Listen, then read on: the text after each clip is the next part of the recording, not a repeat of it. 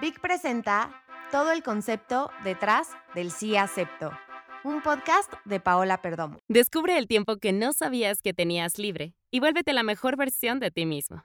Mejora tu vida con 30 minutos al día. Descubre Vic. Encuentra más información en el banner. Bienvenidos a todo el concepto detrás del sí acepto, un podcast exclusivo de Vic. Somos Daniela Tams y Paola Perdomo, que con toda su experiencia como wedding planner, más de 23 años organizando bodas y siendo una de las personas más reconocidas en ese gremio, nos viene a platicar en este quinto episodio sobre un tema muy, muy, muy especial para hacer de la boda un éxito. Y esa es la importancia de la música. Para eso tenemos un invitado especial, Alberto Esquerro, DJ que con su empresa Esquerro Sound Systems ha liderado la industria de bodas durante más de 30 años, logrando siempre las mejores bodas con un servicio personalizado con base en los gustos únicos de cada pareja. Y que, en conjunto con Pau, llevan cientos de bodas exitosas. Bienvenidos a los dos, les cedo la palabra para que nos cuenten ¿qué onda con la música? Que creo que es el tema principal de una boda, o por lo menos uno de los más importantes. Gracias, gracias Alberto, gracias Dani.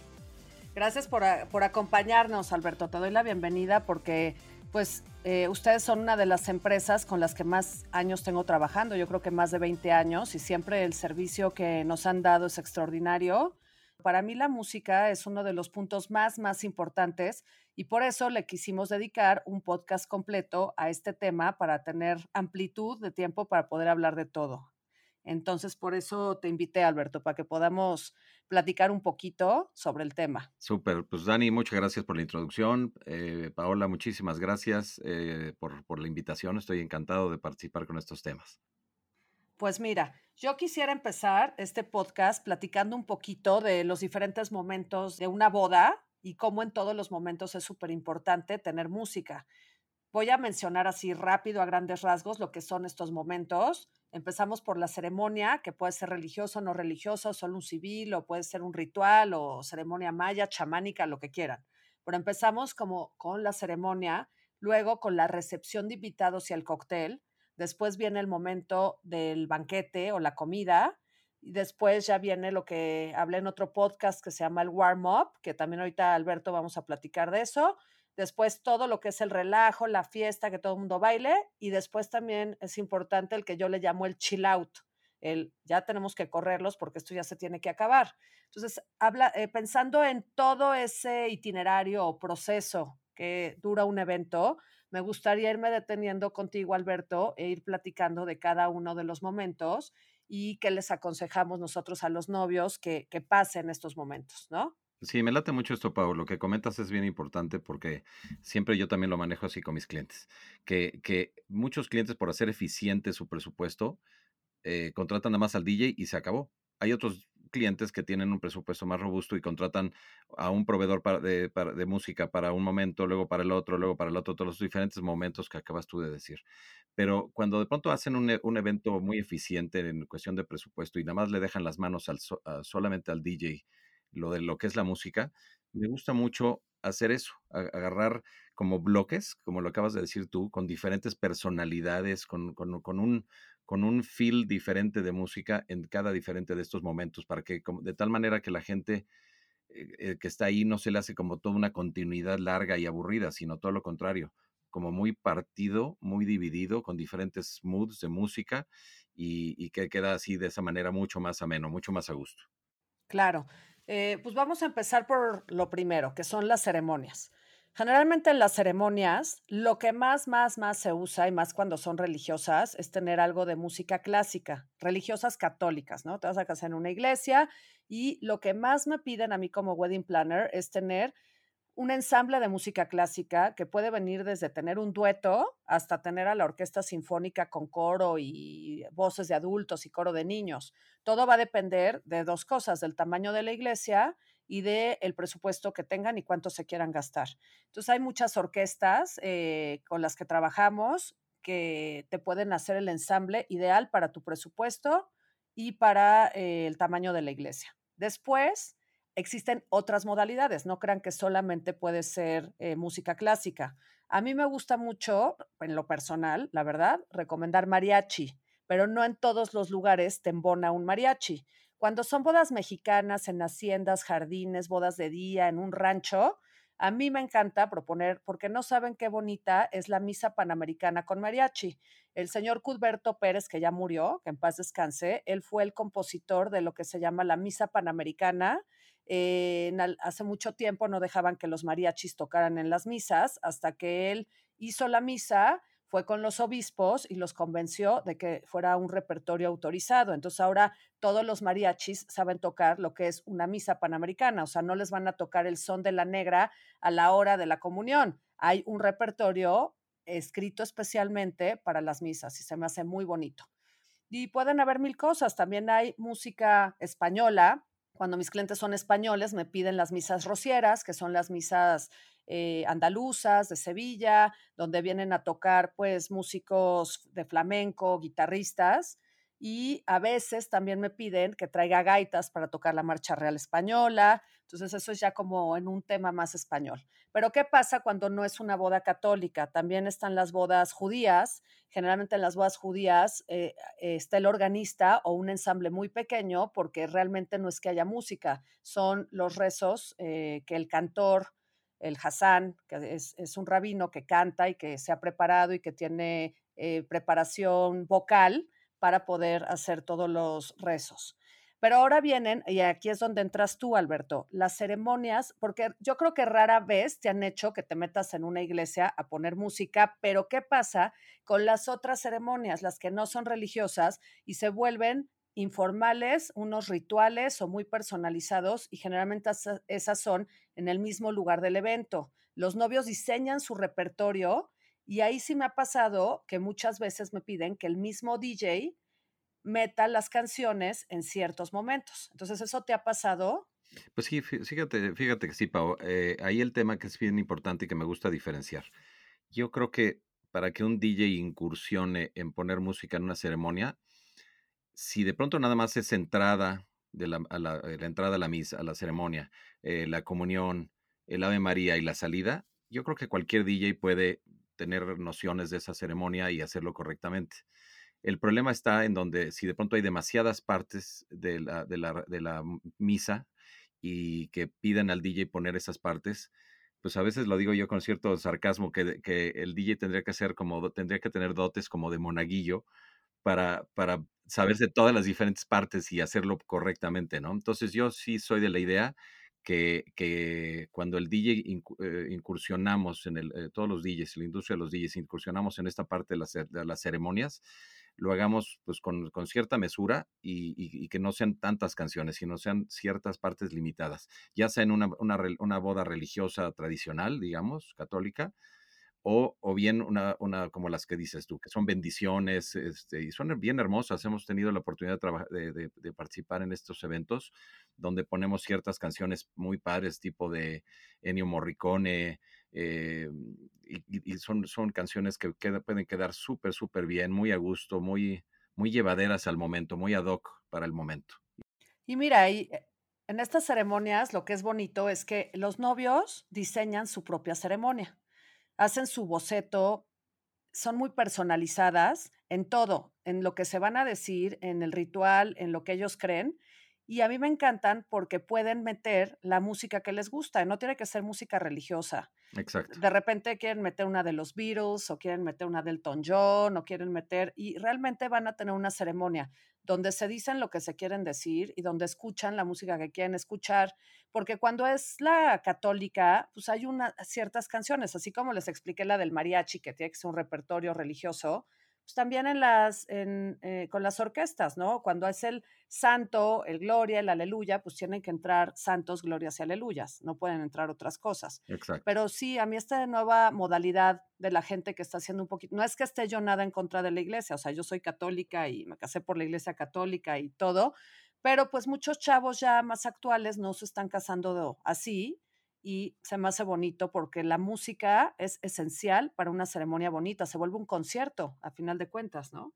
Y al final del día, el, quinto sentido, o sea, el sentido de la música, pues es muy hermoso porque complementa muy bonito todo lo demás, ¿no? Ok. Bueno, pues vamos a la siguiente etapa. Ya acaba la ceremonia, empiezan a llegar los invitados al lugar del evento y estamos teniendo este momento que le llamamos la recepción de invitados, que es bájate del coche, ve con las edecanes, eh, entra al salón y ahí vas a ver si ya te vas directo a tu mesa o te mandan un área del cóctel. Y tenemos ese momento que es la bienvenida y recepción. Ahí, ¿qué nos aconsejas, Alberto? Pues mira, ahí lo más importante creo que son dos cosas. El, volumen, que tiene que ser adecuado, rico, este, pues como de introducción, ¿no? O sea, no debe el volumen debe de ser más mesurado eh, para que la gente pueda estar platicando muy a gusto. Segundo, la calidad, la, la, selección de la música. La selección es bien importante, ¿no? Que sea lo más incluyente posible. Creo que esta palabra de incluyente creo que debe de ser muy consistente en muchas partes de toda la boda, ¿no? Sobre todo en este momento, que ahí está llegando, pues que si desde el abuelito hasta los chavos, los, los amigos de los novios. Entonces, sí debe de ser algo muy rico, fresco, eh, contemporáneo, porque al final del día la boda es de los, de los novios, entonces no, no hay que poner música tampoco tan, tan así que, que no, que, no venga al caso, sino que sea muy del gusto de los novios, pero también que como que piensen en los papás. Ahí queda muy bien pues un, un deep house rico, suavecito, o covers muy finos. A mí no, me gusta mucho recomendar el tema de, de, covers de esos de bossa. La bossa, a mí me gusta irme al, al tema de bossa, lo tradicional, que le llaman música popular brasilera pero, pero ya los covers esos eh, como que ya no jalan tanto, ya no son del agrado. Hubo una época que les fascinaba a la gente todos esos covers de bossa. Pues van cambiando las modas, van ¿no? Cambiando, definitivamente, van cambiando las modas y, y ahí te digo una cosa, y es un, bien, bien importante también eh, eh, el, el, argumento que voy a decir ahorita. Para mí no hay como buena música o mala música hay música que le gusta a los novios. Entonces, para unos igual me dicen, Alberto, pues yo no estoy de acuerdo contigo, a mí se me gustan los, los covers brasileños en, de los de Michael Jackson en modo, de bossa. Es válido, todo es válido en una boda. Tiene que ser al gusto del cliente, ¿no? Todo. 100%, al gusto, eso es lo más importante. Que yo siempre le digo a mis clientes que, que el chiste es que al final de la boda, los amigos cercanos a los novios digan, claro, o sea, esta boda sonó como, como ellos, o sea, muy, muy personalizado, muy hecho a mano. Sí, porque no es, por eso es la importancia eh, para los que nos escuchan, los novios y las novias, que tengan una cita con las personas que van a estar a cargo de la música. No es nada más, ya te contraté y ahí te veo en la boda y pon lo que quieras, contrate un muy buen DJ y ya confío en él. Qué bueno si lo quieren hacer así, pero al DJ le interesa para el éxito del evento el conocerte, el saber, cuántos años tienes, de qué generación eres. Si la novia es mexicana y el novio es español, pues a lo mejor crecieron con diferentes estilos de música, qué oían en su país cuando él estaba chavo. O sea, sí es importantísimo que el que va a estar a cargo de la música, que en este caso muchas veces es el DJ, los conozca y, haga un poquito un estudio de qué va a poner. Tiene que ir preparado sabiendo qué, qué edad tiene. No es lo mismo que, que, hacen unos de segunda vuelta que tienen 50 años, que te van a pedir puro Barry White y música de los 70 a los chavos de 25 a 28 años. Entonces va cambiando según muchísimos factores, ¿no? E, esta retroalimentación es súper, súper importante para nosotros y yo creo que para, debe de ser así para, para, para los novios mismos, ¿no? Y también por lo mismo para toda la industria de los DJs. Eh, y también lo mismo, hablando también de, grupos, ¿no? Porque también podemos incluir a los grupos. Hoy, hoy en día hay excelentes grupos musicales también. Quiero que les se merecen todo mi respeto porque son, son grupos muy que se han sabido mantener vigentes, que han sabido sobrevivir a toda esta ola de DJs que, que, que ahora ya hay porque yo cuando empecé este negocio era totalmente al revés, Eran, éramos muy pocos DJs y muchísimos grupos. Pero el grupo es muy válido para también, hay gente que me dice, ¿qué prefieres? Eh, ¿qué, es que es mejor, a ver, Esquerro? ¿Un grupo o, tú? Y la verdad es que no, no, no, esa, esa respuesta la deben de tener los mismos novios, no, no, nosotros. A mí también me la preguntan muchísimo, que qué prefieres, DJ o grupo. Y la verdad es que es tan personal que creo que es una decisión que tienen que tomar los novios de, ¿y a ti qué te gusta? O sea, a ti con qué te gusta bailar, ¿Qué, qué, quieres hacer ahora. En este momento de la recepción de invitados, a mí en lo personal, a mí no me gusta que haya música en vivo. Hay gente que ya desde ese momento quiere que estén los violines tocando en lo que están llegando los invitados. Es de un gusto muy personal. O ya tener un grupito de covers o tener algo en vivo desde que pone eh, un pie el primer invitado en el salón. A mí, Paola, no me gusta. ¿Por qué? Porque no les hacen caso la gente ni se da cuenta porque llegas en tu mesa y no te sientas, vas, saludas, platicas, la gente está como parada, está platicando. Y lo que esta música cuando te la pone el DJ es un poco música de fondo. ¿No? o sea, al final de cuentas es una música rica, agradable y todo, pero no ponen tanta atención. Entonces yo no desperdiciaría gastar dinero en tener algo en vivo mientras es el momento de la recepción y están todos llegando y sentándose. Sí, coincido absolutamente contigo, Pau, porque aquí muchas veces yo lo digo como que el, el grupo en vivo para una boda, pues es como la cerecita al pastel, ¿no? Es algo que los novios les gustó mucho, que lo vieron en algún otro lado, en algún bar o en alguna otra misma boda. Y el, el chiste es que sea eh, es, es, una fina línea porque no tiene que ser muy protagónico ese grupo, esa es mi manera muy personal de ver las cosas, tiene que ser muy llevadero, no es como que esté pidiendo el aplauso, porque no es un show, es al final del día es esa cerecita del pastel que puede ser un, un, dueto, hay, hay, hay, varios, no sé si quieres que, que, los platiquemos, pero hay varios proveedores excelentes en el medio de música en vivo que es la, como yo digo, que es la cerecita del pastel en el momento del banquete, ¿no? Y como coincido absolutamente contigo, al principio se desperdicia, la gente la atención no la tiene puesta ahí, tiene la, puesta, la atención puesta en, en con quién me voy a sentar, qué pido, dónde estoy, o sea, apenas está llegando. Claro. Entonces, eso yo aconsejaría hacerlo de esa forma. Y luego, hablando todavía de, de la música que estás ahorita diciendo que el Bossa Lounge y todo eso, bueno, ¿cuánto tiempo? Te lo juro que yo sí aluciné muy mal tantos años de que todos pedían lounge. O sea, todo lo que era música New Age, eh, instrumental, todo, ¿cuántos años, Alberto? Estamos de que vamos a poner lounge. Y era lo que nos pedía la gente. La verdad, a mí en lo personal el lounge nunca me ha gustado. Yo soy más de canciones, de canciones que te sabes, ¿no? Tipo, yo prefiero que me pongas, no sé, Elton John, Cat Stevens, Eric Clapton, música así, que, que me sé, a estar oyendo, se me hace monótona. A mí toda la lounge me sonaba igual. Entonces, el día que ya, ya la dejaron de poner tanto, a mí me dio mucha alegría, la verdad. Pues mira, la verdad es que en tu boda, Pau, que, que nos hiciste el honor de, de, de, invitarnos a poner la música. Ay, mi boda, me, hace 13 años justo. Pues me, me acuerdo que nos, no, yo dije, wow, pues sí, sí tiene buenas nociones de música y lo sigo diciendo.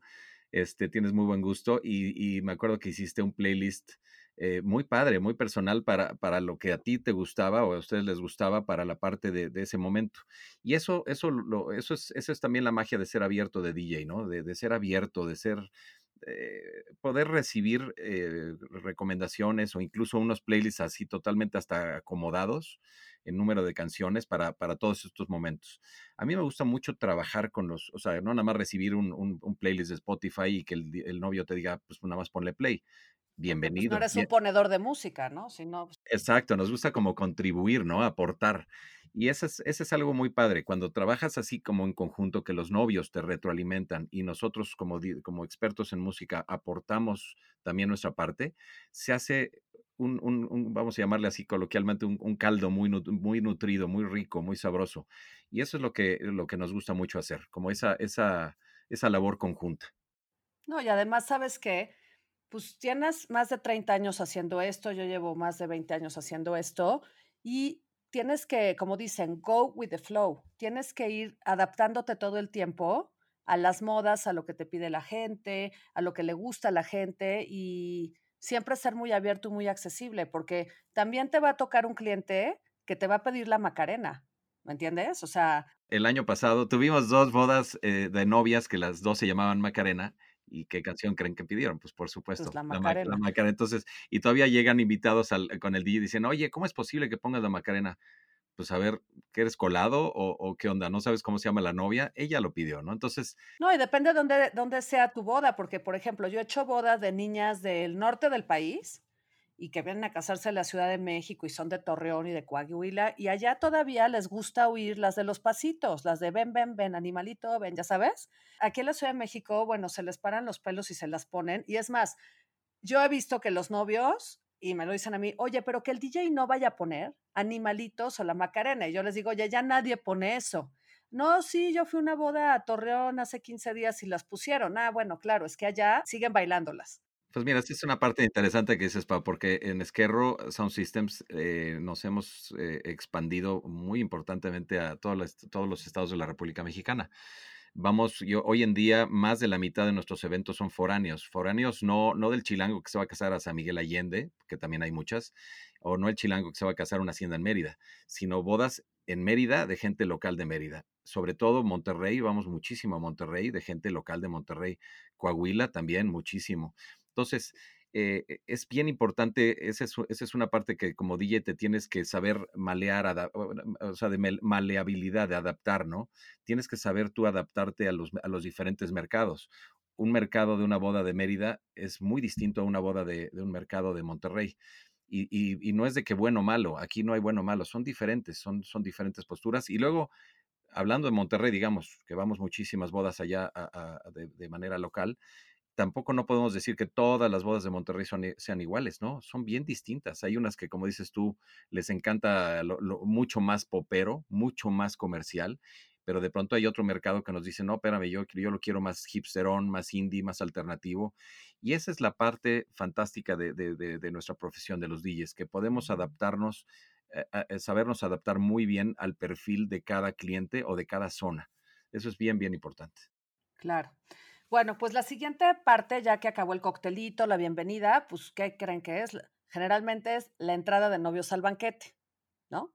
Ese es el momento en el que ya van a entrar para que puedas servir la comida. Y ahí, pues, generalmente el DJ es el que pone la canción. De entrada de novios, se platica con los novios, escogen una canción, generalmente dudan mucho en cuál es y le piden mucho recomendación al DJ que qué les recomienda, ¿no? Sí, aquí, aquí la verdad es que yo lo que recomiendo siempre es una canción que, que les diga algo uh, mucho a los novios, que sea una canción con mucha energía. O sea, ahí, ahí sí se vale mucho canciones muy electrónicas, este, pero y sobre todo con un clímax. Y es interesante porque siempre hasta, hasta hacemos una especie como de coreografía. Eh, timeamos o medimos el tiempo de, de, que se pone la canción, que cuando entra la canción entra en un volumen fuerte para que la gente eh, sepa, se voltee. No usamos nosotros nada el micrófono, no decimos, a ver, su atención, un aplauso a los novios, jamás, yo creo que una, una en, mil lo hemos hecho así por petición de los novios, pero realmente no se acostumbra o nosotros no lo, no lo sugerimos. El, el, lo que da la pauta a decir, ah, es que ya llegaron los novios, pues es el volumen, ¿no? Porque de pronto estar tranquilito, a gusto, ¡pau! De pronto entra la canción padrísima, energética, con mucha energía entran los novios y es en donde les digo que timeamos o medimos el tiempo de cuando entra esta, es, empieza esta canción, entran, empiezan a caminar los novios y regularmente se dirigen a la pista. Y justo cuando llega a la pista, ahí el chiste es que la canción truene, que le llaman, o, que, reviente, como se dice, como decimos los DJs. Que, que, sea el clímax. Y en ese clímax, pues este, la gente pues también se comparte y se contagia todo ese, ese, pues ese, esa alegría, ese momento de entusiasmo queda padrísimo en la pista y, pues a veces también ahí se, hay gente que dice, a ver, quiero también ahí unas chispas, que luego platicaremos también de ese tema, que está muy satanizado, pero yo creo que hay gente profesional que sabe hacer esta cuestión de las chispas o la pirotecnia, que le llaman, que también le llaman pirotecnia fría. A mí luego llaman, una, una, experta me corrigió que no existe tal cosa. Y, hay, hay, proveedores que lo venden así de pirotecnia fría no existe tal cosa. Toda la pirotecnia quema. Sí, combustiona, e, Exacto. Entonces, eh, puede, el chiste es que sepan hacerlo de una manera que no, que no ponga en riesgo la boda, ¿no? Entonces, eh, entonces también podemos echar para pirotecnia, que es el confeti. Hay ecologistas que dicen, no, no, no, este, eso nada más ensucia. Puede tener cierta razón. Hay un metálico que ese no es nada ecológico. Hay un papelito que sí es papel, tal cual, sin color, no mancha, pero es ecológico, es de papel reciclado. Yo la verdad odio, ¿eh? Yo soy de las wedding planners que les voy a prohibir los famosos papelitos. Tan bonito el evento, tan limpio, tan impecable como se los entregamos. Está empezando la fiesta y en ese momento sí, lo que apenas va a empezar, tiran los papelitos, se ve asqueroso. Y meter gente a barrer en el momento también se ve mal. Entonces, yo la verdad, si ya quieren hacer papelitos, trato de meterlos como ya a la hora del reventón, ya que todo el mundo está bailando, en algún punto ya tarde para que ya no se vea tan mal, ¿no? El chiste es que luzca toda la boda en todos los momentos, ¿no? Coincido contigo. Claro. Entonces, bueno, entonces entra esta parte con mucha energía y todo, de ahí eh, los novios pues este, se quedan unos segunditos ahí en la pista y de ahí ya se van a su mesa, se sientan, hasta ahí todavía sigue sonando esa canción, pero ya como que ya va bajando ese clímax, ese momento que se hace, ¿no? Y se sientan los novios y ahí seguimos un poquito ya con la música, la tendencia que teníamos.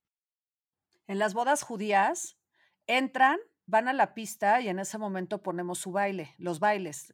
ellos lo hacen un poquito ah, diferente y su tradición es que entran directo a, los bailes para ya no hacer bailes después de la cena, ¿no? La ventaja de esto de las bodas judías es que después de esos, después de estos bailes, eh, que ya hacen su baile de novios, como dices tú, Pau, entrando al, al lugar, luego ya cenan, y después de eso viene eh, pues, el Mazeltov, que, que, es, que, genera una magia padrísima en las bodas de la comunidad judía, porque eh, genera como que una, una, atracción de toda la gente otra vez a bailar. Entonces da la pauta a bailar. Porque también te comento, en bodas en el norte, en una época, se usa, se, bueno, eh, de hecho en algunas, en algunas bodas se sigue usando como las bodas de la comunidad judía, que llegan los novios y bailan. Pero luego, ¿con qué los invitas a bailar? O sea, el problema es que necesitas un detonador. Puede ser una buena canción de los novios, pero eso complica un poquito, ¿no? Porque realmente no es, no, como no hay un Mazeltov, el Mazeltov jala gente a la pista como de lugar y funciona muy bien en bodas judías. Pero en bodas como estas que no son judías, el, el, reto es entonces con qué vamos a llenar la pista después de cenar. Entonces yo recomiendo hacerlo cuando no hay un Mazeltov, que en bodas judías, yo lo recomiendo hacerlo después de la cena, hacer ahí los bailes. O de la comida, del banquete, vaya. Sí, del banquete. Bueno, luego viene el momento del banquete, que ahí ya les había comentado en otro podcast que según cuántos tiempos de comida, que si es buffet o es servido por tiempos, te puede durar entre una hora o hora y media el lapso de la comida. Aquí es donde yo sí, la mayoría de las veces recomiendo que pongamos algo en vivo. Por, si el presupuesto de los clientes lo permite, trato de meter algo en vivo. Mira, tengo desde un cantante que te me puede cobrar súper barato hasta algo súper sofisticado. Pero, ¿por qué? Porque si no, ya el resto de la fiesta te vas a seguir a lo mejor con un DJ y no hubo nada como que rompiera. Si no tienen el presupuesto, pues entonces ya se planea con el DJ qué música quieres para la comida, que ahorita Alberto nos va a decir que recomienda, yo sí recomiendo que tuvieran algo en vivo, un grupito, un dueto, un quinteto, unos violines, o sea, hay tantas opciones, o sea, en serio yo le doy a los clientes fácil una lista de 25 opciones entre el saxofonista, grupos de covers tengo como 37, ¿no? Porque hay muchísimos grupos de covers, pero en diferentes estilos, en lounge, en bossa nova, en rockero, en Luego también existe algo más clásico, como los violines, que para bodas de noche, que los quieren una boda más tradicional, pues sí les gusta mucho tener unos violines en la cena. Podemos tener unos cubanos, pero no tocando salsa, sino tocando más un son cubano.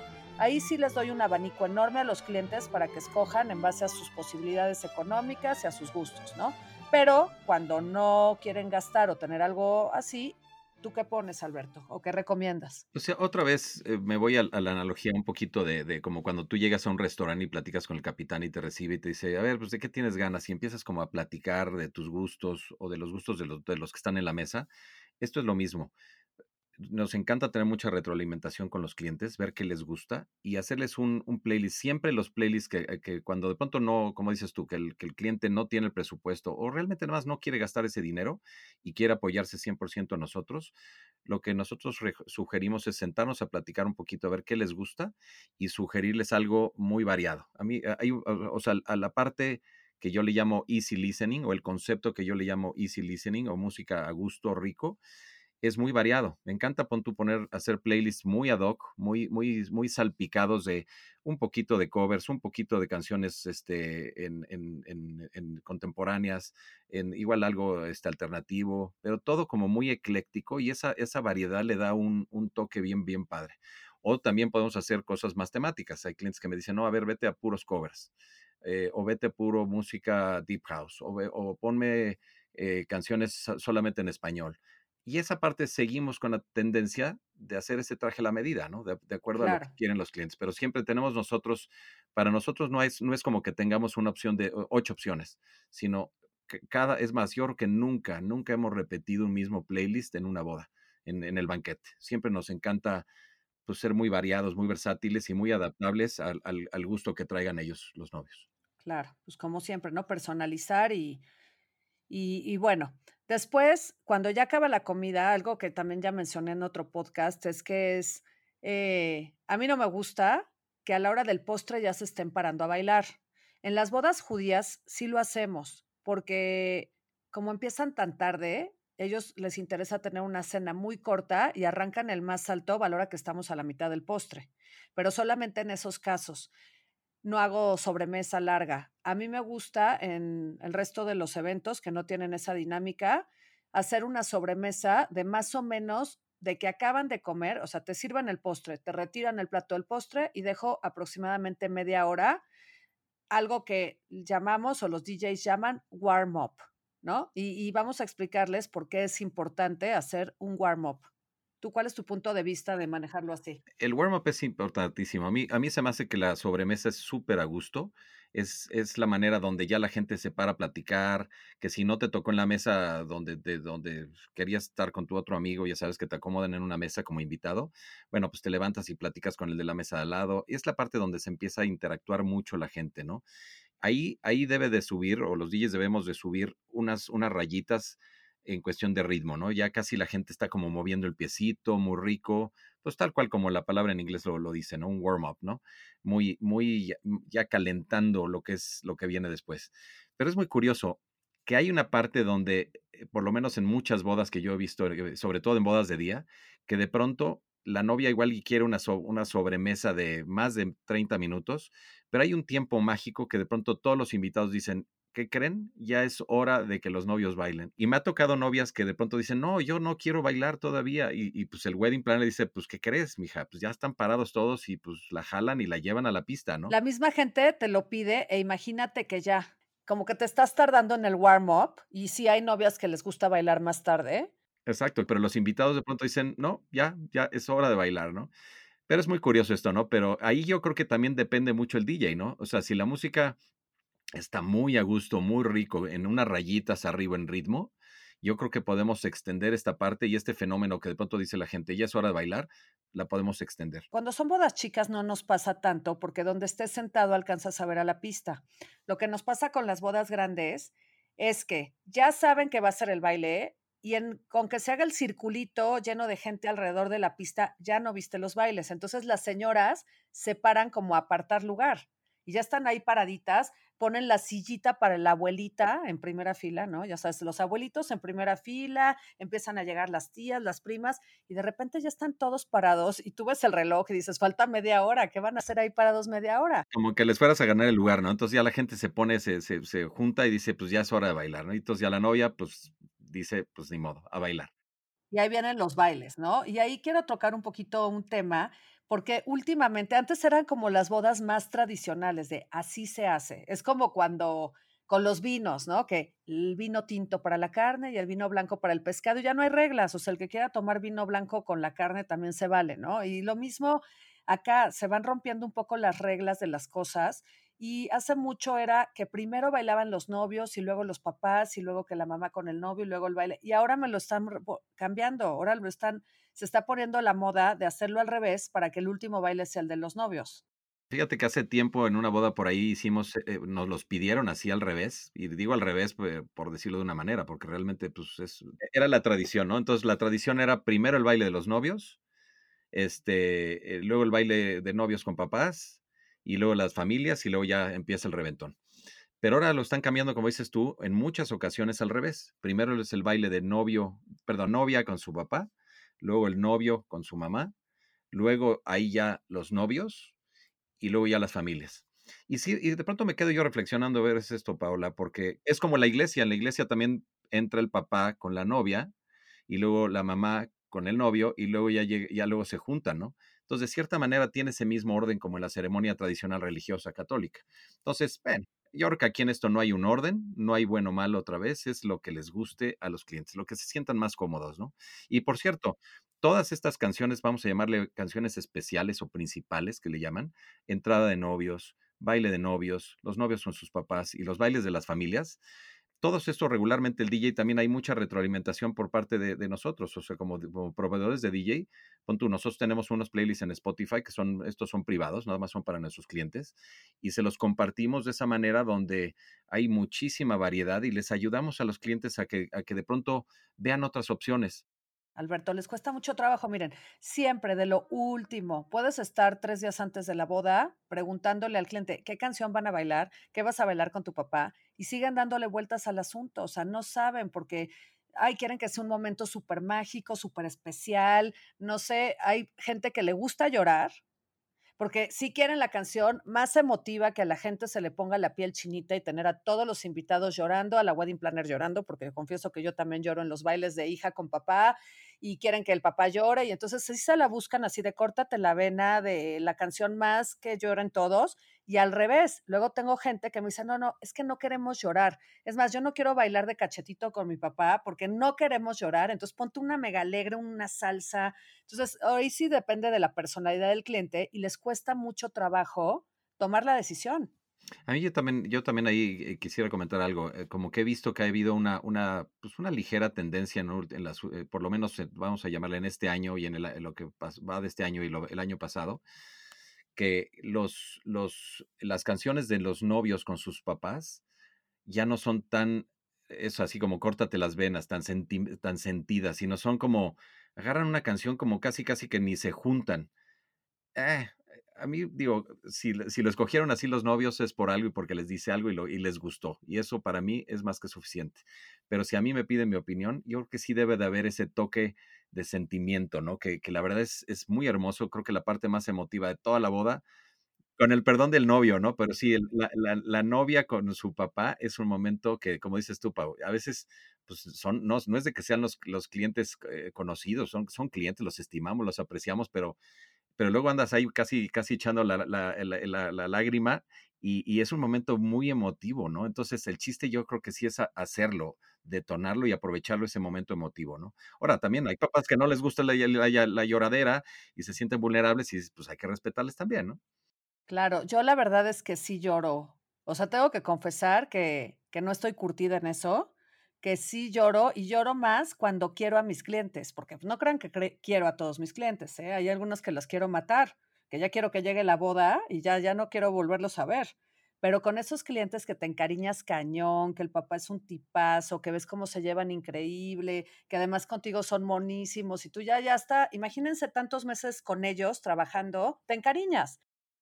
Es que como wedding planner te involucras muchísimo, muchísimo con, con los clientes, ¿no? Supongo. Claro. Mientras que con nosotros los ves en la, en la, la junta de venta, en la junta de logística, que logística es todo esto, nosotros le llamamos junta de logística, toda esa preparación previa a la boda, que regularmente sucede esa comunicación un mes antes, y el día de la boda. Pero como wedding planner sí te involucras muchísimo más con, con los clientes, lo entiendo. Ya pasan los bailes y ahora sí, todos a bailar. Y aquí quiero hablar un poquito de las diferentes formatos o dinámicas que pues me ha tocado ver, ¿no? Me ha tocado ver que hay un grupo musical, ¿no? Vamos a pensar que no está Esquerro, no hay un DJ y hay un grupo. El, el, grupo clásico de los eventos que lo contratas por cinco horas y te va a tocar cierta variedad de música durante ese periodo, ¿no? Hay gente que contrata, a lo mejor no ese grupo típico de variedad de boda, de grupo versátil, como les llaman, que igual, ¿por qué les llaman grupo versátil? Porque igual pueden tocarte salsa merengue de los setentas o de la onda vaselina, ¿no? Te pueden tocar lo que les dé la gana, eh, por eso se llaman versátiles, porque le pueden hacer de todo. Ahora también he estado viendo mucho que no escogen un grupo versátil, sino que escogen un grupo de cierto estilo de música. Entonces, por ejemplo, no, es que yo quiero un grupito de cumbias, ahora que están tan de moda Los Ángeles Azules, la verdad es que, pues sí, no todos pueden contratar a Los Ángeles Azules porque es un grupo, pues un, artista, ¿no? Muy caro, pero hay muchos grupos de salsa y de cumbia que les gusta a los novios pedírtelos en cierto momento, o salsa con cubanos, o que de repente entre alguien que toque música tipo, no sé, Tren a Marte, que tocan covers, pero te prenden, o Matute, o sea, ya que estoy echándome mis comerciales, pero pues son grupos muy profesionales y la verdad, no me importa decir sus nombres, ¿no? El chiste es que me están pidiendo grupos de diferentes estilos y lo más importante es tratar de ver cómo los embonamos. Casi siempre en el 95%, si no es que en el 100% de los casos, siempre va a haber un DJ. ¿Por qué? Porque no todo el tiempo va a estar el grupo. Entonces tienes al DJ y a lo mejor ahí nada más viendo cómo toca el grupo, porque cuando se acabe el grupo va a venir el DJ.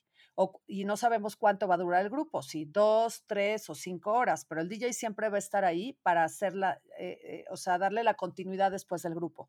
No siempre a mí me gusta que esos grupos arranquen pista, porque siento que es como algo muy fuerte para el arranque. Y yo generalmente le aconsejo a mis clientes, y no sé si tú opines lo mismo, si van a meterme uno de cumbias un grupo que le va a meter un ponche al evento, meterlo a cierta hora tarde, un rato, entonces yo divido como que arranque el DJ, a cierta hora meter a otros y después continuar con el DJ, pero hay DJs que no les gusta que les corten el, el vuelito. O sea, ya no me gusta que me estés interrumpiendo, yo prefiero que toquen antes y después yo ya me sigo de corrido. O sea, ¿tú cómo, tú qué aconsejarías? Pues mira, aquí en este caso ah, vamos a, ver dos, dos, posturas así en cuanto, en cuanto a lo que yo recomiendo.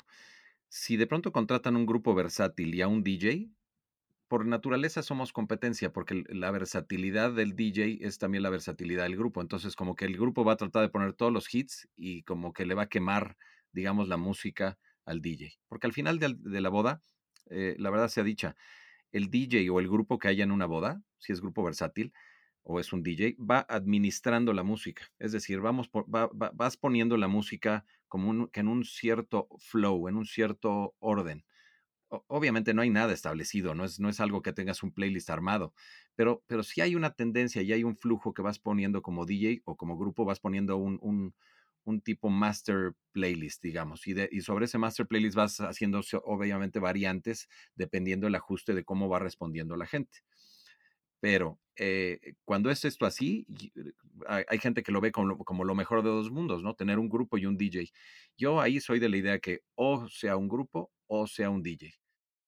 Esos que, esos que no son versátiles, sino un grupo punto cubano, a mí, también se, a mí se me hace bien padre eso que dices tú, que arranquen los, después de los bailes de los novios, arranque el DJ, caliente a la gente, todo muy padre, y ya cuando ya, el, ahora sí que la fiesta está muy, el alcohol haga lo propio porque también ayuda mucho, este, y de pronto ya entra el grupo cubano o de Matute o de estos que estás diciendo, ahí funciona muy, muy bien eso porque entonces ya pues hay, hay, hay, un poquito más alcohol en las venas, hay más, más ánimo, ya la gente está más, más relajadita y entonces reciben mucho mejor este grupo, ¿no? Bueno, pues sí, saben que hay miles de variantes. Aquí lo más importante es que el cliente busque lo que le gusta, vea su presupuesto y ya en base a eso se puede armar, ¿no? Cómo va a ser todo el diseño de la música. Y luego, bueno, pues bailan y bailan, echan relajo y prende la fiesta y a veces no prende. ¿Ok? Ahí es un punto en el que me quiero detener. ¿Por qué? Porque no siempre todas las fiestas, y no quiere decir que sea malo el DJ, puede ser el ambiente de la gente o la gente que invitaron. Los novios también pueden ser aburridísimos y sus invitados pueden ser aburridísimos. O sea, no quiere decir que el DJ sea malo. El DJ está poniendo extraordinaria música. Y ahí, Alberto, es cuando veo al DJ sudar la gota gorda. De que diga, veas, o sea, no hay nada peor que le pueda pasar a un DJ que estar poniendo lo mejor que puede poner y ver la pista vacía. Yo me estreso mucho cuando los volteo a ver y yo los tranquilizo, digo, tranquilo, la gente está feliz, la gente está tomando, está platicando, al rato agarra. Y te esperas otro rato y ves que no agarra. Y yo sí sé detectar cuando el DJ está poniendo buena música y es algo de la gente, no del DJ, ¿no? También hay DJs muy malos que pues están poniendo pésimo la música, no saben llevar la cadencia y pues se les vacía la pista. Pero hay tantos factores que, que pueden hacer que una pista, tú dime qué haces tú como DJ y yo te voy a decir qué hago yo como wedding planner. Pues mira, yo creo que ahí hay varios, hay dos puntos. Sí, lo que acabas de decir tú, hay, hay a veces que la boda eh, no está, está, hay algo, hay algo en la boda que como que no fluye.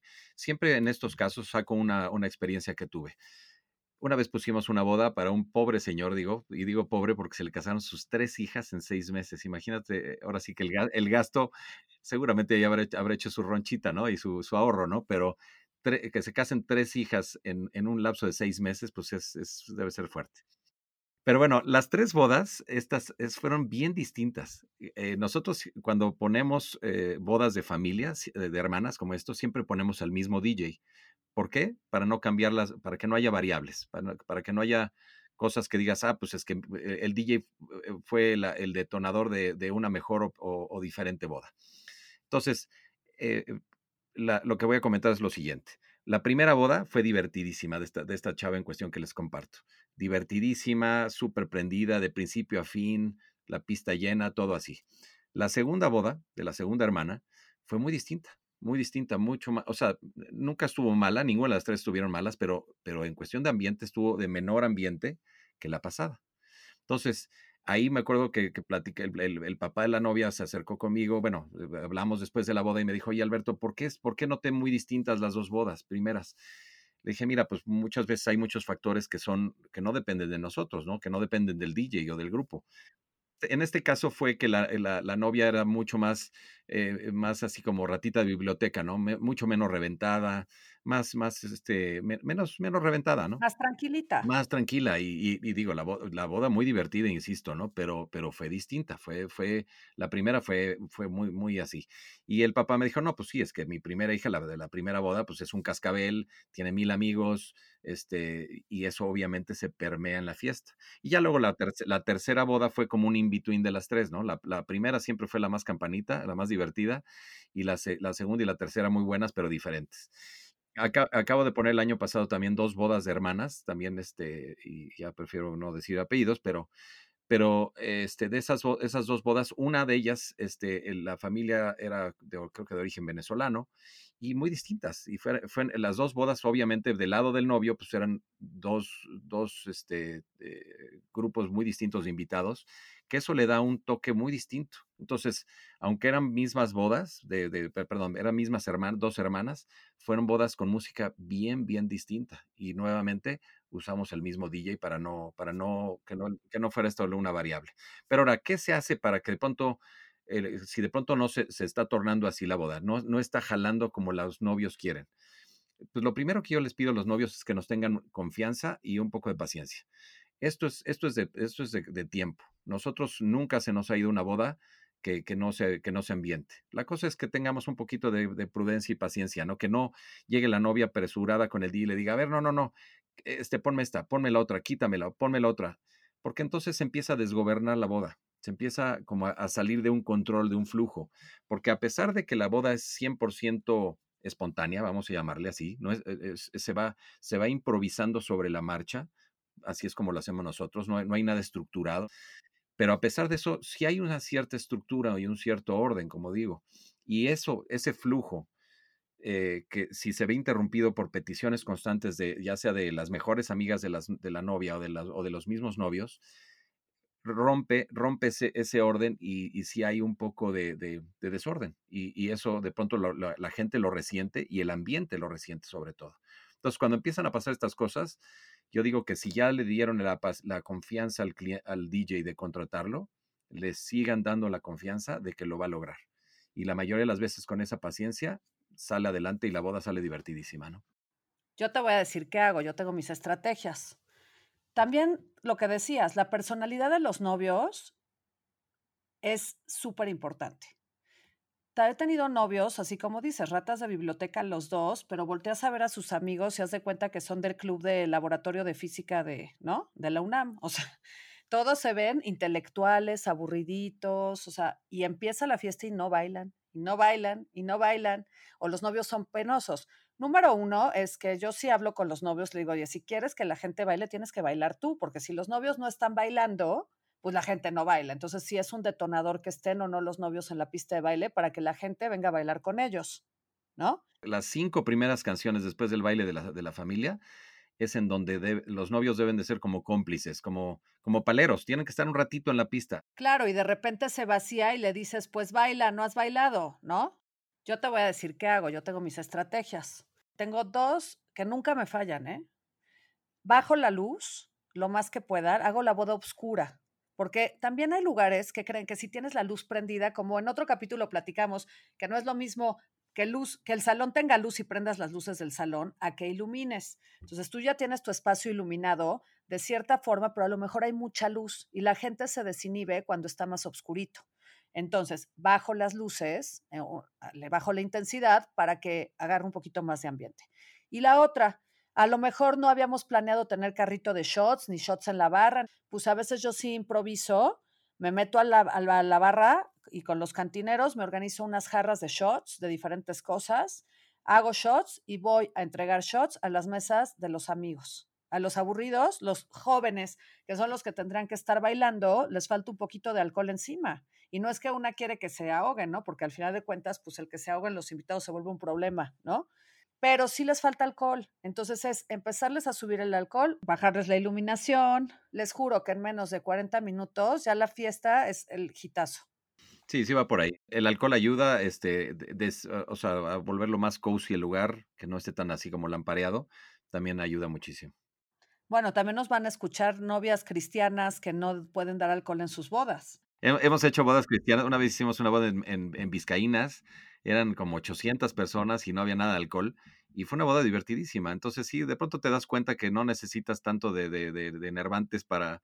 Más o menos este tiempo de que la gente baila. Vamos a pensar que una boda de día están acabando, estás arrancando pista como a las 6 de la tarde y una boda de noche estás arrancando como a las 12. Entonces realmente se vuelven muchas horas en los que están tocando. Tienen que escoger pues, a DJs muy buenos y profesionales porque no tampoco crean que es fácil, échate de corrido tocar ocho horas continuas. Entonces sí es muy importante que pues, sean empresas que se dedican a esto, que tengan cierta trayectoria, experiencia y no vaya a ser tu primo el que pone buenísima la música en todas tus fiestas, ¿no? Entonces, si es tu boda, sí háganlo de esta forma. Y luego viene el final del evento. Ya logré meterles los shots, están prendidísimos, se tomaron 17 carajillos y ahora, ¿cómo los paro? Porque también hay lugares que te ponen un horario límite. No sé si te acuerdas, en esas bodas empecé a trabajar con Alberto hace millones de años. Había un lugar en Cuernavaca, Cerritos. Dos en punto de la mañana estaba parado al lado del DJ, haciéndole que pagara la música. No había forma de una más. Y así hay muchísimos lugares, ¿no? Que, que no te dejan, eh, hasta cierta hora ese límite y se tiene que apagar por restricciones. Y en ese momento tienes la fiesta a todo lo que da. No puede ser posible porque no puedo dejar que el DJ, su última canción, sea el éxito con el que están brincando más, porque en el momento en el que lo apagas, ya están muy borrachos, se ponen agresivos y hemos llegado a tener problemas que quieren hasta pegarle al DJ o pegarle a las chavas de mi equipo, porque ¿por qué les apagaron la música? La gente ya en ese estado de alcohol, ya créanme que no, no entienden razones. Y entonces se pone la gente muy mal, de agresiva, si de repente están arribotota y les apagas la música de cero. Yo tengo que hablar con los DJs o con los músicos y explicarles que a tal hora se tiene que acabar, porque desde una hora antes empezamos a hacer lo que yo llamo chilautea la boda. Y este término viene de pues, de un término británico, que cómo le hacían para correr a todos de, pues, del bar o del antro a cierta hora, les ponían música chill out, lounge y los empezaban a enfriar para que la gente se pudiera salir del lugar, ¿no?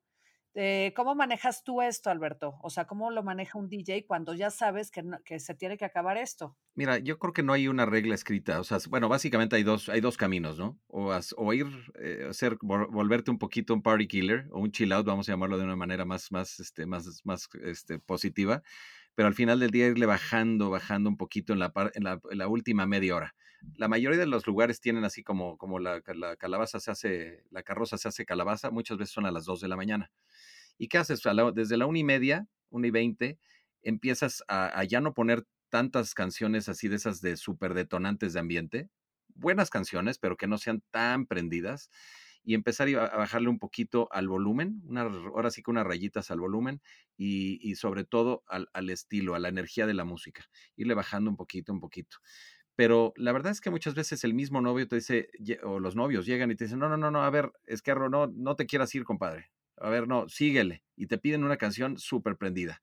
No, no, sí, típico.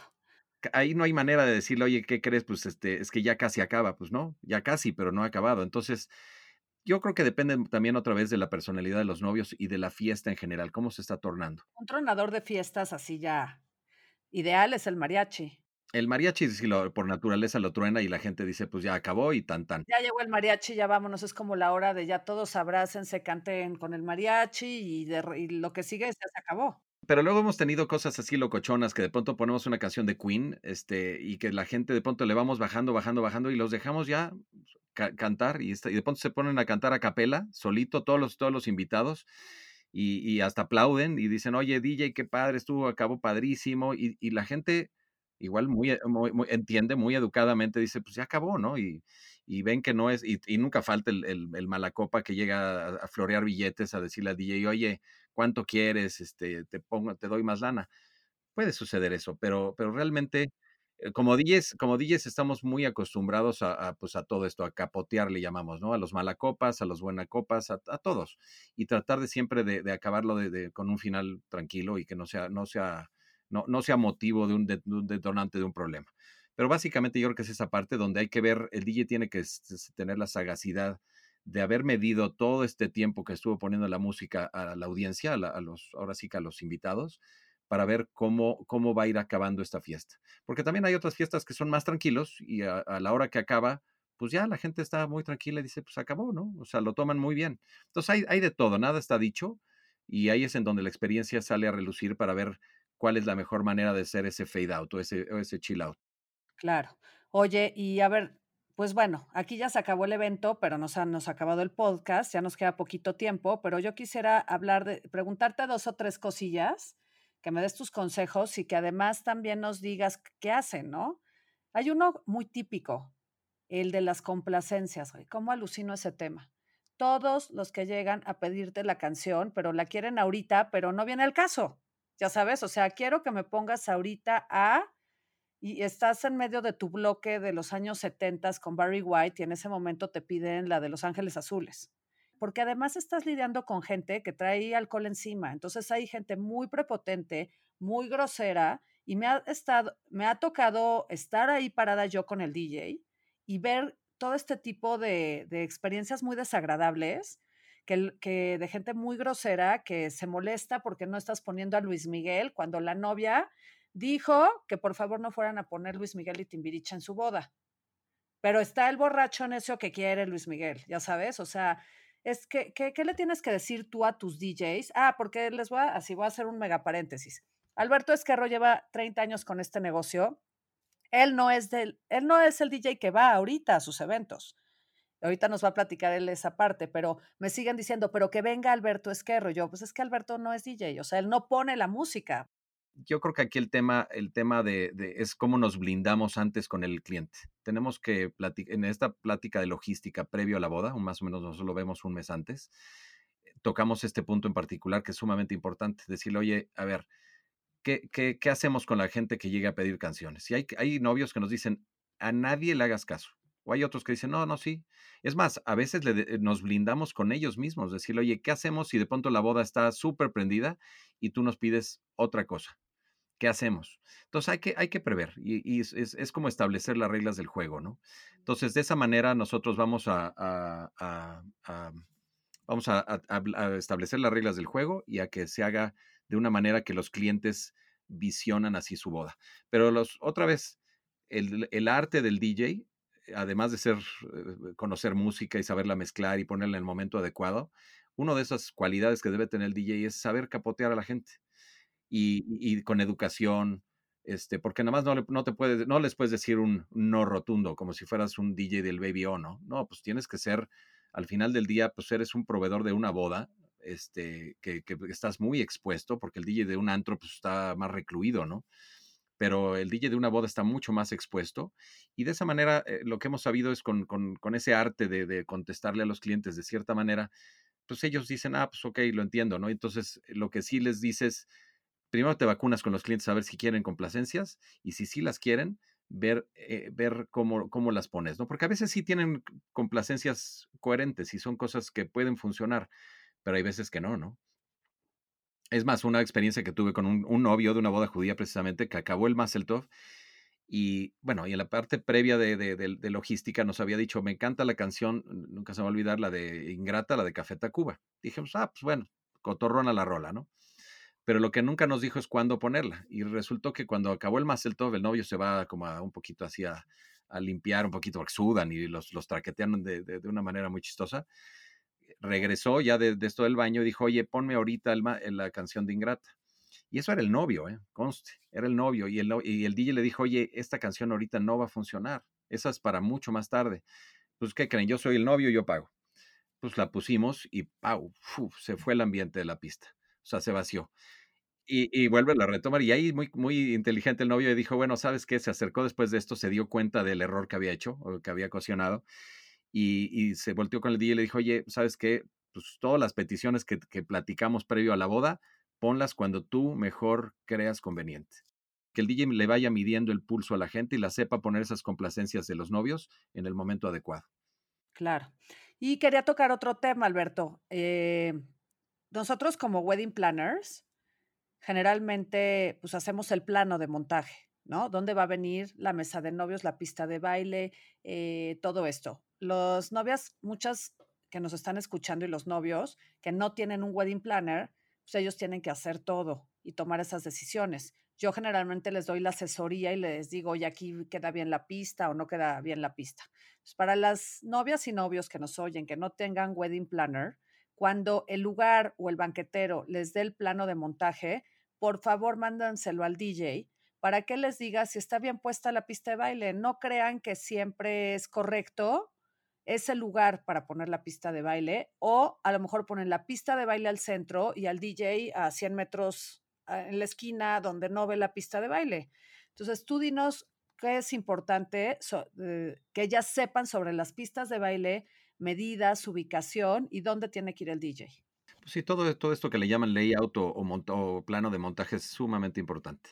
Yo lo veo como dos cosas en esta, en esta respuesta. Una es eh, el tamaño de la pista de baile es sumamente importante, que también vale la pena decirlo es un tip que, muchos en la industria ya lo toman como un estándar, que es el 10%, o sea, el tamaño de la pista tiene que ser del 10% del número de invitados en metros cuadrados.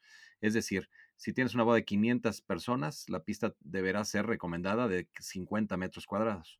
Si tienes una boda de 200 personas, deberá ser de 20 metros cuadrados. De esa manera, guarda la pista, guarda una proporción ideal para que no esté desangelada la pista, porque si es una boda de 200 personas y le pones una pista de 50 metros cuadrados, que es adecuada para 500 personas, la pista se va a ver vacía, desangelada, como que el DJ no está haciendo o el grupo no está haciendo lo propio para llenar la pista. Entonces debe de guardar esta proporción que es muy, muy, muy estándar ya en, muchos, en muchos banqueteros, muchos wedding planners la manejan así. Ahora, la ubicación de la pista, yo creo que hay, hay básicamente dos maneras, o pista al centro, o pista cargada a un lado, formando, digamos, una herradura, una U de mesas. A mí me gusta más la segunda. Eh, ¿Por qué? Porque entonces hay dos cosas que, que, que tienen que haber en una boda. El cableado de donde está el DJ a la pista es un cableado, no hay bocinas inalámbricas en este momento. Digo, sí las hay, pero no, pero no para, esta, para este tipo de bodas. Entonces, este, se tiene que mandar unos cables que son más o menos del ancho de un dedo gordo, o, dos o tres ah, de cables así. y entonces tienen que estar pasando a veces entre las mesas y, la verdad se demerita mucho lo, bonito del montaje, ¿no? Lo que platicamos en un principio. El chiste es que se vea todo impecable, que no se vean los cables ahí pasando entre las mesas. Eh, pero si es esto forzoso, pues a veces se pueden volar los cables por arriba, dependiendo del lugar, depende del montaje en una boda muy grande, muy, muy grande, y digo grande de 500, 600 personas para arriba, cobra más importancia o más relevancia que la pista esté al centro, porque entonces está más céntrico, todo está, eh, todo el mundo tiene vista a la playa, como digo yo, ¿no? Entonces está más integrado el ambiente, la, pista, todo el mundo ve la pista y eso, eso a la gente le agrada estar cerca de la pista. Pero si de pronto tú tienes también un montaje donde es de, menor de menores invitados, pues no, ponerla al centro o un costado, es, básicamente lo mismo en cuestión de integración. De las dos maneras está integrada. Luego, si de pronto tienes muchos invitados mayores, que son mucho de papás y, los papás de, la, de, la, de, los novios son como haters del, del, volumen, quiero hacer un paréntesis. Nosotros en Esquerro cuidamos muchísimo este, esta variable, que el chiste es que el volumen esté en la pista y en las mesas puedas platicar agradablemente. Esa es nuestra premisa siempre en todas las bodas, ya sea de 200 o de 100 o de 1000. Pero eh, no todos los DJs tienen esta premisa, no todos los DJs tienen el equipo adecuado para, o, quieran controlar esta diferencia de volúmenes. Entonces, ¿qué pasa? Si de pronto tú tienes la pista al centro, pues todo aquello va a sonar durísimo. Y entonces yo soy de la idea que también si la pista está cargada a un costado, pues pones a toda la gente mayor, digamos, en, el extremo opuesto de la, de la pista y de esa manera, pues todo el mundo está contento. Entonces, también la, ubicación del DJ con respecto a la pista es, vital, lo que decías tú, ¿no? El chiste es que no esté a 200 metros, que no esté, yo también digo, hay un chiste que digo, que no esté en el closet de las escobas el DJ, ¿no? Que no esté alejadísimo. El DJ le tiene que medir el pulso a la gente. Cada canción que va poniendo el DJ es como un psicólogo musical, digo yo. Va poniendo la música y va midiéndole, eh, eh, va midiendo a la gente, va, viendo la reacción de la cara de la gente y todo esto, y de acuerdo a eso es que va armando su, su flujo de música, ¿no? No, y lo sientes. Para mí un DJ es un artista, o sea, es un músico también. No, no, no es que no esté tocando el piano o un violín, pero es una persona que tiene la sensibilidad de un músico, el oído de un músico y está ahí y necesita sentir la energía en la que están vibrando los invitados no lo manden al segundo piso, ¿no? Tipo en estos lugares como tipo Vizcaínas y, ya sabes, San Hipólito, y que tienen el segundo piso y desde el balconcito los quieren poner asomándose, como cuando ibas al Baby O y allá estaba arriba el DJ, pero pues allá era otra cosa, la verdad, yo sí creo, fíjate ahorita cómo son todos los DJs, ahorita son rockstars, ves, vas a todos los festivales electrónicos y que si David Guetta, este, el otro, o sea, y es más, dentro de nuestro gremio de DJs, de las bodas, tenemos ahí varios rockstars que se la pasan en festivales musicales y, y realmente el artista de ese concierto, de ese show, es el DJ. Y imagínate que lo escondes y que no lo tienes ahí con la gente sintiendo. Sí, claro, yo creo que hay, perfiles de, hay DJs que son más protagónicos en las bodas, este, y hay otros DJs que no somos, en Esquerro no somos tan protagónicos. a nosotros nos gusta que el centro de atención no sea el DJ, sino sea la misma gente, ¿no? Exaltar de esa manera eh, el, ambiente, ¿no? Entonces, pero es muy válido, cualquiera de las dos posiciones son válidas y la cosa es ver cuál es, otra vez, qué es lo que quieren los novios, qué es lo que, si los novios quieren que el DJ esté muy protagónico, pues incluso le pones una tarima. Nosotros en Esquerro no pedimos tarimas ni nada de estas cosas, a menos que estemos lejos. La tarima nos sirve para darle como un ojo de águila, como dicen, eh, hacia la pista, para tener más contacto y medirle el pulso a la gente. No, y además, bueno, Sí, o sea, y tienes que saberlo. O sea, sí, en serio, lo voy a volver a repetir, ya lo había dicho hace rato. Contraten DJs que sean profesionales, que lleven muchos años de experiencia. Ahora que nuestros amigos DJs oigan este podcast con Alberto Esquerro, se van a sentir varios, ¿verdad? Que por qué, si es mi consentido Alberto o qué, ¿no? ¿Por qué invité a Esquerro?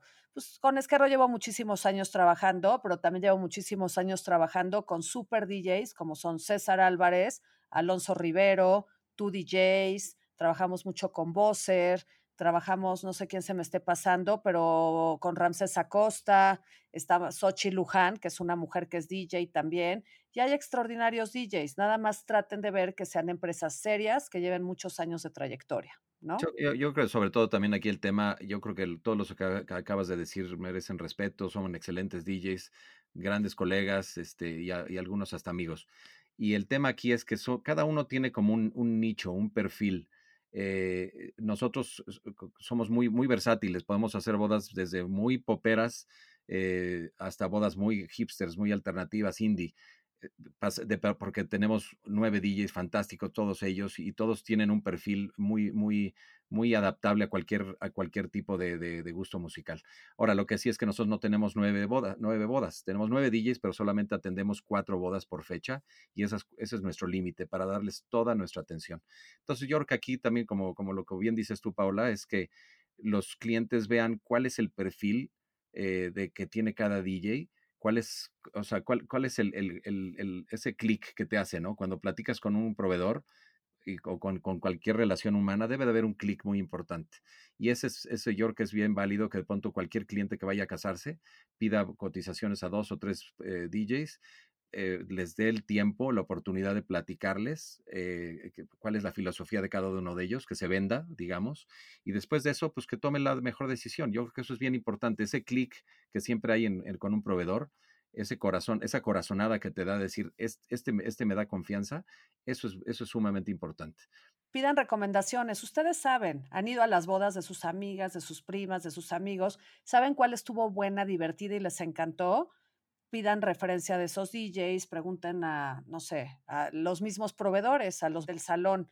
Yo creo que todos te pueden hacer una buena recomendación. Casi siempre los fotógrafos dan excelentes recomendaciones porque ellos son los que más eh, sufren y también sufren, ¿no? Porque si de pronto la boda no se está prendiendo, ellos pues están así como sentados a ver a qué horas prende la boda para ya tomar sus fotos y que salgan las fotos la gente prendida. Entonces los fotógrafos también son excelentes este, fuentes de retroalimentación de, esta, de estas cuestiones. Claro. Ay, Alberto, no sabes cómo te agradezco que hayas participado en este podcast. Me suma muchísimo todo lo que nos has platicado, toda tu participación.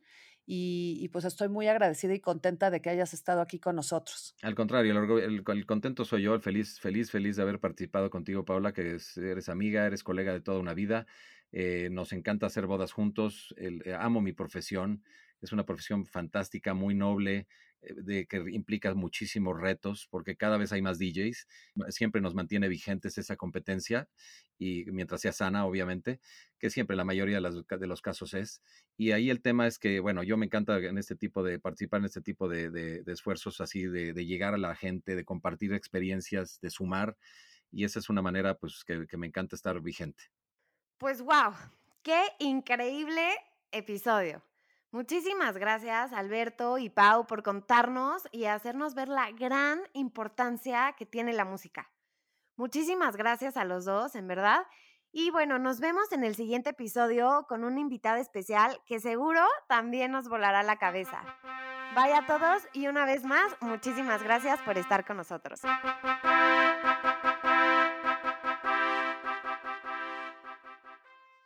Mejora tu vida aprendiendo algo nuevo haciendo ejercicio, yendo al trabajo, mientras paseas al perro. Descubre el tiempo que no sabías que tenías libre con Vic. Encuentra más información en el banner. Presentado por Vic. Escuchar es el nuevo leer. Vic Technologies SAPI de CB. Todos los derechos reservados. Copyright Ciudad de México, México 2020.